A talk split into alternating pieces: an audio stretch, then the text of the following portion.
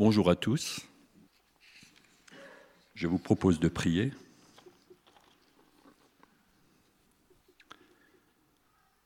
Père, ce matin, nous sommes réunis pour te louer. Nous sommes réjouis de ce que nous sommes dans ta présence. Nous avons besoin de toi, Seigneur, de ta lumière, de ton éclairage, de la présence de ton Saint-Esprit. Et nous te demandons que cet Esprit purifie nos cœurs, nos pensées. Seigneur, que ce qui est vain, ce qui est du dehors, reste dehors pour cet instant, pour ce temps, que toi tu puisses nous parler. Ta parole est la vérité, la parole, ta parole est la lumière, et la lumière veut nous éclairer. Amen. Alors ce matin, un premier verset que David va projeter. C'est mon premier, ce, sera le thème du message. Alors je cite le verset, on était dans les psaumes tout à l'heure, et je cite le verset d'abord en allemand, parce que Luther l'a traduit de manière à ce que ça corresponde à ça. Rufe mich an. Les aînés savent comment ça continue. Rufe mich an in der Not, so will ich dich erretten, so sollst du mich preisen. En, en français, le téléphone ne marche pas aussi bien. Invoque-moi dans la détresse, je te délivrerai, tu me glorifieras. Et donc, Gardez ce téléphone en tête. Nous avons un numéro d'urgence unique, Indernote, c'est celui du Seigneur, et la ligne n'est pas occupée. Le réflexe que le Seigneur nous demande, appelle-moi, et c'est un impératif. Ce n'est pas si tu as envie, appelle-moi. Donc nous allons lire quelques versets du psaume 50. Merci pour le téléphone les versets 7 à 23. À la maison, vous pourrez lire le reste pour nous placer un peu dans le contexte, mais je lis à partir du verset 7. Est-ce que tout le monde entend bien là oui. Écoute mon peuple et je parlerai. Là, c'est Dieu qui parle, qui est au téléphone. Israël, je témoignerai contre toi. Je suis Dieu, ton Dieu, ce n'est pas pour tes sacrifices que je fais des reproches, je te fais des reproches. Tes holocaustes sont constamment devant moi. Je ne prendrai pas un taureau de ta maison, ni des boucs de tes bergeries, car tous les animaux de la forêt sont à moi. Toutes les bêtes des montagnes, par milliers. Je connais tous les oiseaux des montagnes, et tous ceux qui se meuvent dans les champs m'appartiennent. Si j'avais faim, je ne te le dirais pas car le monde m'appartient, avec tout ce qui s'y trouve. Est-ce que je mange la viande des taureaux? Est-ce que je bois le sang des boucs? En sacrifice à Dieu, offre la reconnaissance. Acquitte-toi de tes vœux envers le Très-Haut. Invoque-moi le jour de ta détresse, je te délivrerai et tu me glorifieras. Et Dieu dit aux méchants, Quoi donc? Tu énumères mes prescriptions, tu as mon alliance à la bouche toi qui détestes l'instruction et qui rejettes mes paroles derrière toi.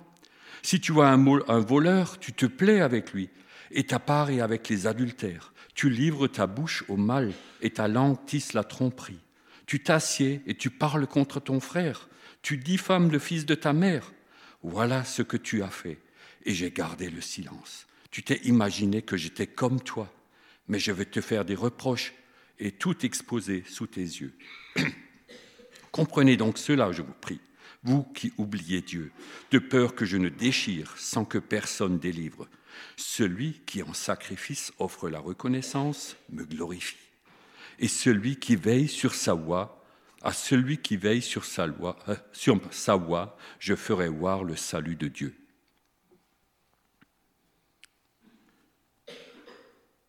La relation avec notre Dieu passe par la communion, la communication la prière. Avoir la connaissance de Dieu, mais négliger la relation fait de nous des pharisiens. Vous vous souvenez dans Luc, quand Jésus parlait de la prière, dans Luc 18, les versets 11 à 12,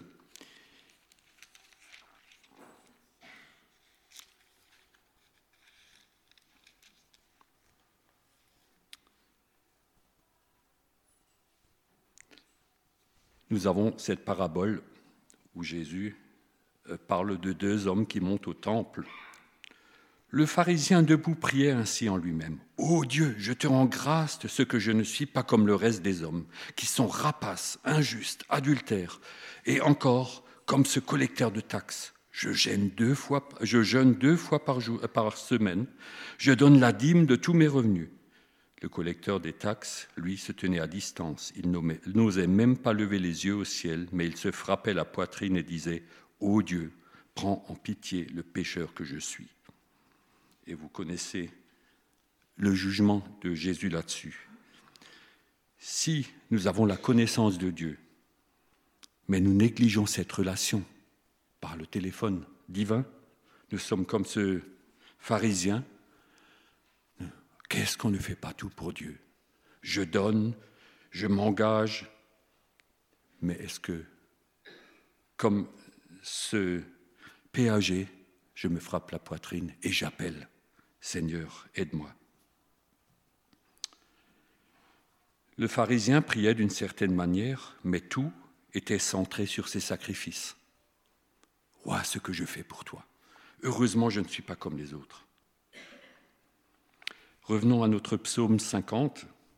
Dans ce psaume, par la bouche d'Azaph, Dieu appelle son peuple à une relation de confiance, non à du marchandage. Je t'offre des sacrifices et tu peux t'estimer content. C'était un peu la mentalité. Et apparemment, pour les sacrifices, Israël était très fidèle. Tes sacrifices, tes offrandes sont devant moi constamment. Ils étaient fidèles à l'époque de Azaph la religion était bien pratiquée. Au verset 8, c'est ça. Constamment, votre sacrifice est devant moi. Ce qui semble manquer cruellement, c'est l'aspiration de s'approcher de Dieu par amour. Pour une communion pure entre la créature et le Créateur. Les sacrifices, les offrandes, c'est juste la clé pour ouvrir l'accès au Père à cause du péché dans l'Ancien Testament. Il fallait des sacrifices pour accéder, il fallait du sang.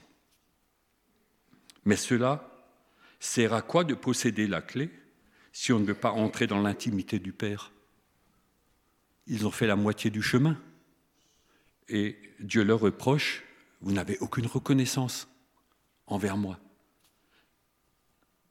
La ligne téléphonique vers Dieu a été rétablie une fois pour toutes le jour où le voile du temple s'est déchiré.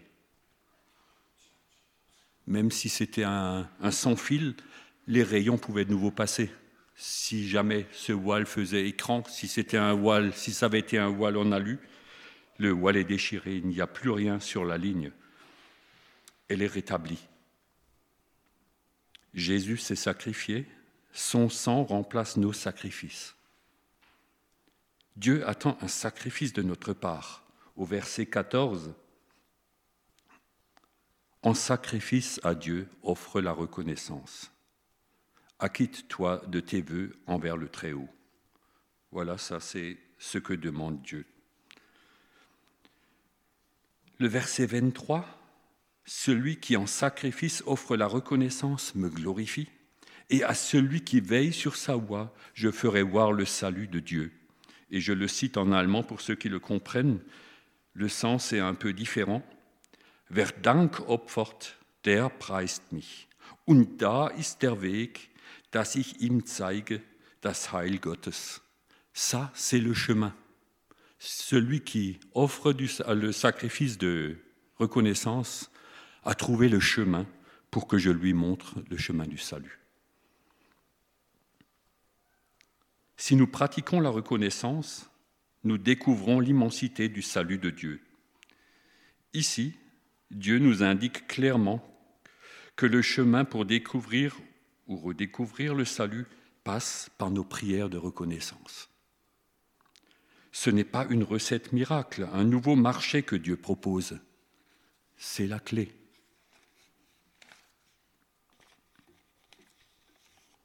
Il connaît nos misères, nos tracas, nos chutes, nos péchés. Il ne veut pas que nous cherchions à les masquer par des offrandes.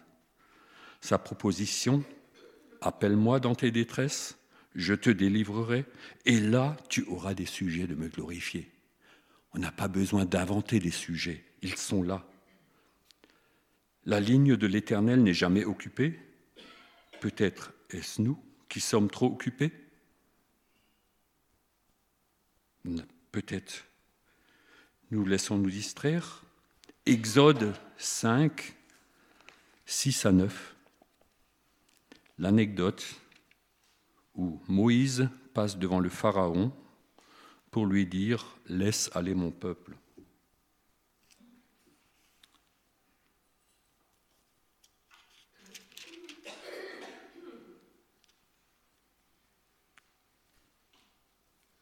Ce même jour, le Pharaon donna cet ordre aux inspecteurs et aux secrétaires du peuple.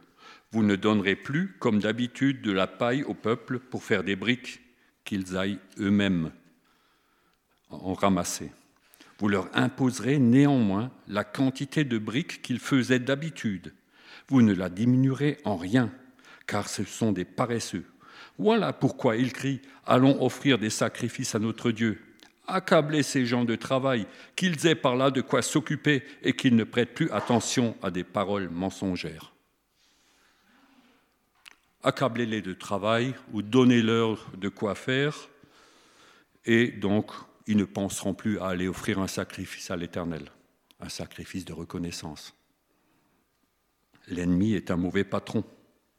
Occupons-les par mille moyens. Soucis, travail, hobby, addiction. Certains moyens sont nobles, d'autres répréhensibles selon les goûts de chacun. Nous nous laissons souvent disperser. Lorsque nous n'avons plus le temps de prier, nous sommes en alerte rouge. Le danger nous guette d'imiter le monde.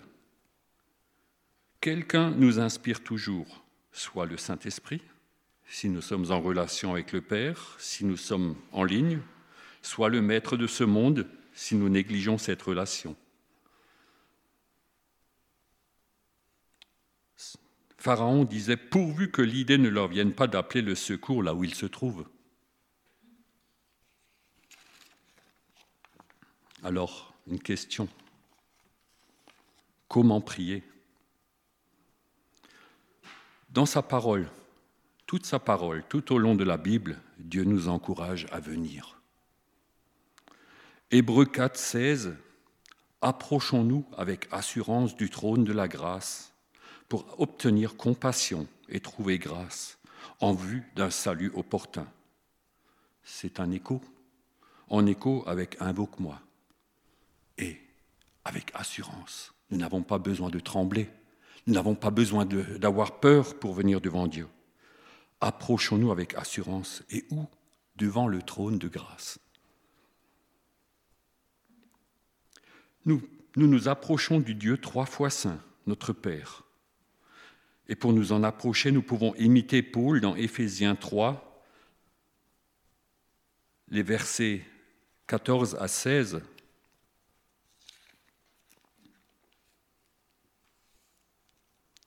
C'est pourquoi je fléchis les genoux devant le Père, de qui, toute famille dans les cieux et sur la terre tire son nom, afin qu'il vous donne, selon la richesse de sa gloire, d'être rendu fort et puissant par son esprit, au profit de l'homme intérieur. Que le Christ habite dans votre cœur par la foi et que vous soyez enracinés et fondés dans l'amour, pour être capables de comprendre avec tous les saints quelle est la largeur, la longueur, la profondeur et la hauteur, et de connaître l'amour du Christ qui surpasse la connaissance, de sorte que vous soyez remplis jusqu'à toute la plénitude de Dieu. Nous mettre à genoux. Je fléchis le genou devant le Père. Nous pouvons imiter Paul nous mettre à genoux nous rappelle notre humble condition humaine et l'incroyable grandeur de notre Dieu, de notre Père céleste. Et je crois que, et nous l'avons déjà expérimenté, quand nous sommes à genoux, C'est une excellente perspective pour un pécheur gracié. Nous ne sommes pas les égaux de Dieu, nous sommes des pécheurs graciés. Et être à genoux pour s'approcher de son Seigneur et Sauveur, n'est-ce pas merveilleux? Par là, nous reconnaissons l'affirmation du psaume 103, verset 14, car lui sait de quoi nous sommes formés, il se souvient que nous sommes poussière. Si nous sommes à genoux, c'est aussi le Saint-Esprit qui nous rappelle que nous sommes poussière et que cette poussière, elle est autorisée à s'approcher de Dieu. Jésus nous aide à garder une attitude humble devant le Père. Il y a un texte qui m'a parfois dérangé, mais qui, à la lumière de se fléchir le genou, devient évident. Et j'aimerais lire aussi cette parole dans Luc 17, les versets 7 à 10.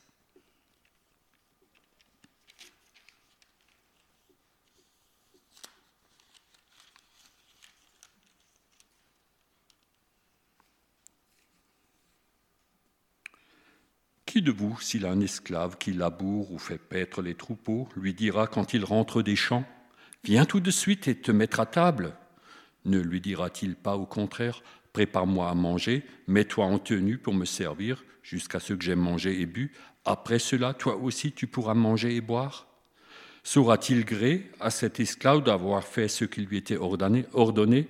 De même, vous aussi, quand vous aurez fait tout ce qui vous a été ordonné, dites nous sommes des esclaves inutiles. Certaines traductions disent serviteurs inutiles. Nous avons fait ce que nous devions faire. Cela nous remet un peu à notre place. Et comme dit, euh, ce passage me dérangeait toujours. Ailleurs, Jésus dit, vous êtes mes amis, mais de temps en temps, le Seigneur doit nous remettre un peu les pendules à l'heure et nous dire, attends, rappelle-toi ce que tu es et ce que j'ai fait de toi, c'est vrai.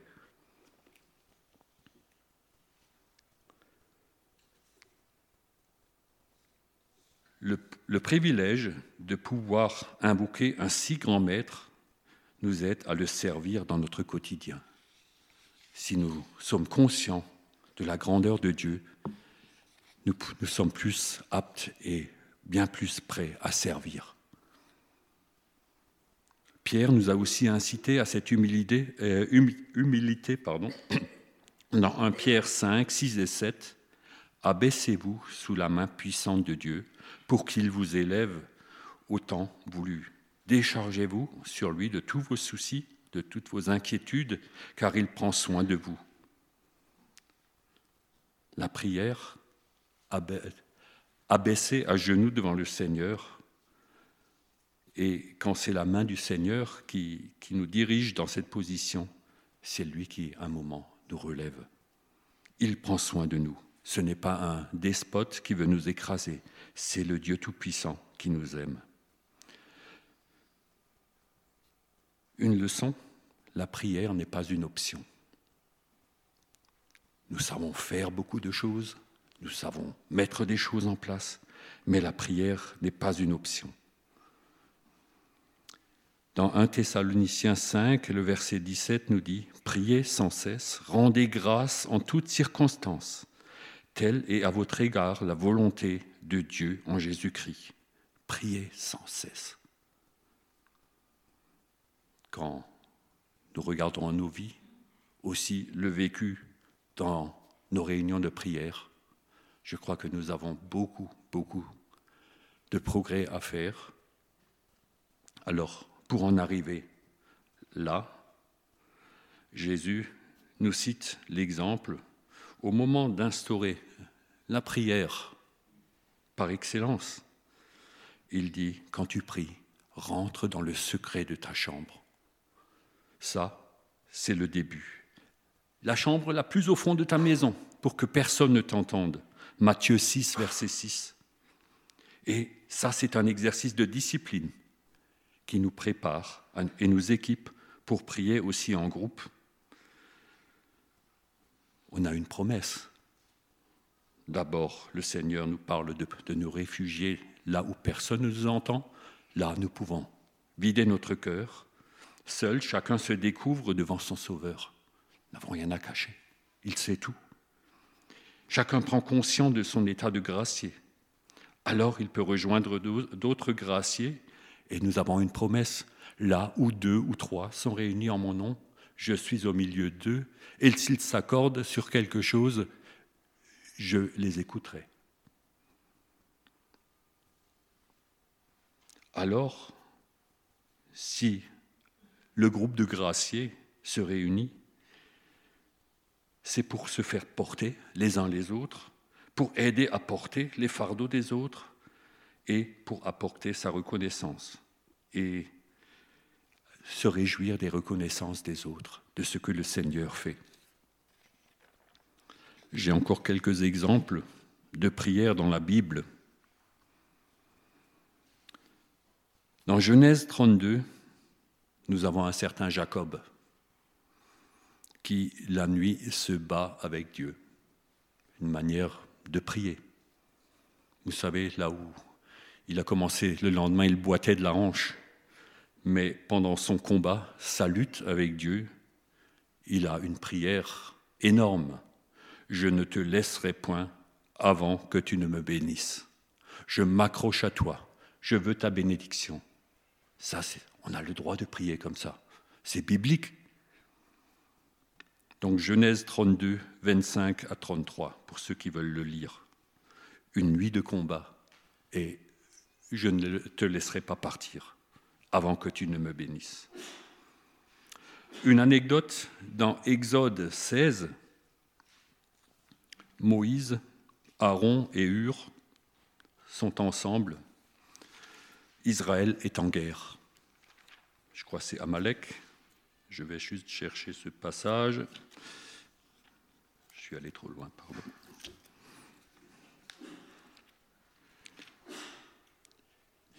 Exode 16.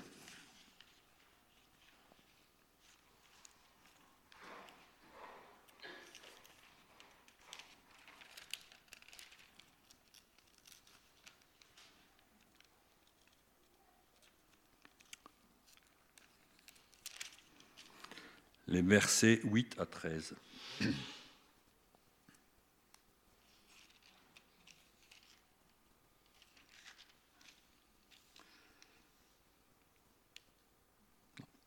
C'est pas ce passage.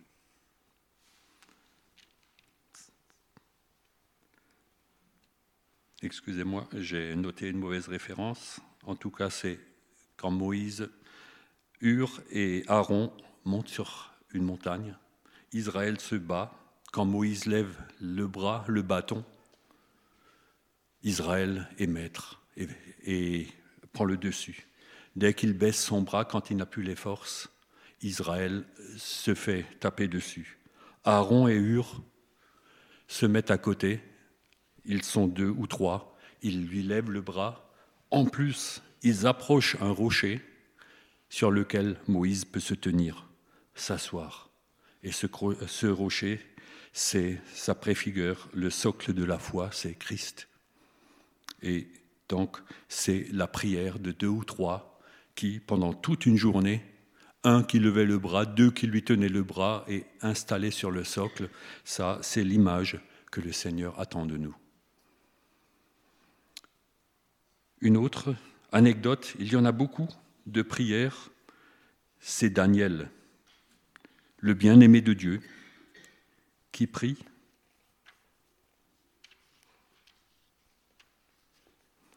Au chapitre 9, il y a une longue prière, je ne lirai que quelques versets. Les versets 18 et 19.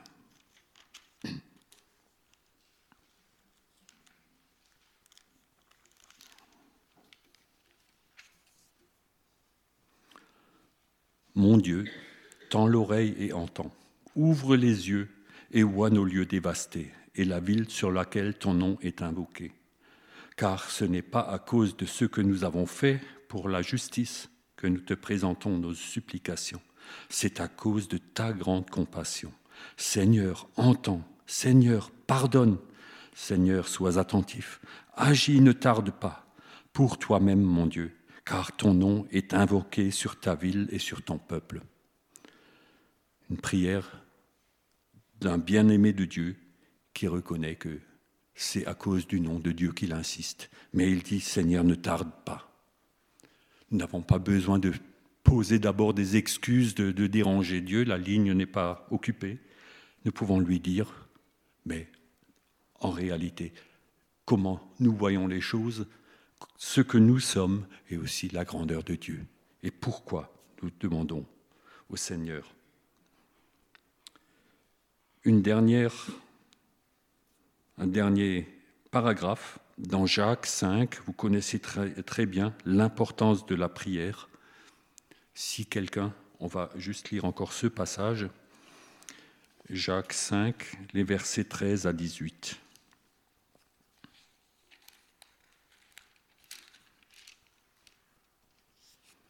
Quelqu'un parmi tous, euh, vous est-il dans la souffrance qu'il prie? Quelqu'un est-il dans la joie qu'il chante? Quelqu'un parmi vous est-il malade qu'il appelle les anciens de l'Église et que ceux-ci prient pour lui en faisant sur lui une application d'huile au nom du Seigneur? Le souhait de la foi sauvera le malade, le Seigneur le relèvera. S'il a commis des péchés, il lui sera pardonné. Reconnaissez donc vos péchés les uns devant les autres et souhaitez-vous du bien les uns aux autres pour que vous soyez guéris. La prière du juste, mise en œuvre, a beaucoup de force. Élie était un être humain de même nature que nous. Il pria avec insistance pour qu'il ne pleuve pas et il ne tomba pas de pluie sur la terre pendant trois ans et six mois. Puis il pria de nouveau alors le ciel donna de la pluie et la terre produisit son fruit. Un exemple de prière. Recherchez ces exemples dans la parole. Il y en a tellement et c'est tellement encourageant. L'importance de la prière, quelles que soient nos situations, et la puissance de la réponse, nous voyons ça ici, à une prière de juste. Élie était juste et il a prié, le Seigneur a répondu. Pour la prière, je vous rappelle aussi la citation de Hans Wittenbach de dimanche dernier, pour ceux qui étaient là.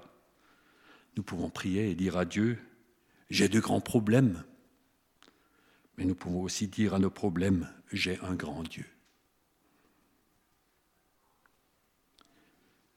Je termine par cette citation de Pierre que nous avons répété plusieurs fois déjà, Seigneur, à quel autre irions-nous qu'à toi? Tu as les paroles de la vie éternelle. Et nous avons cru que tu es celui qui a été envoyé pour nous. Amen.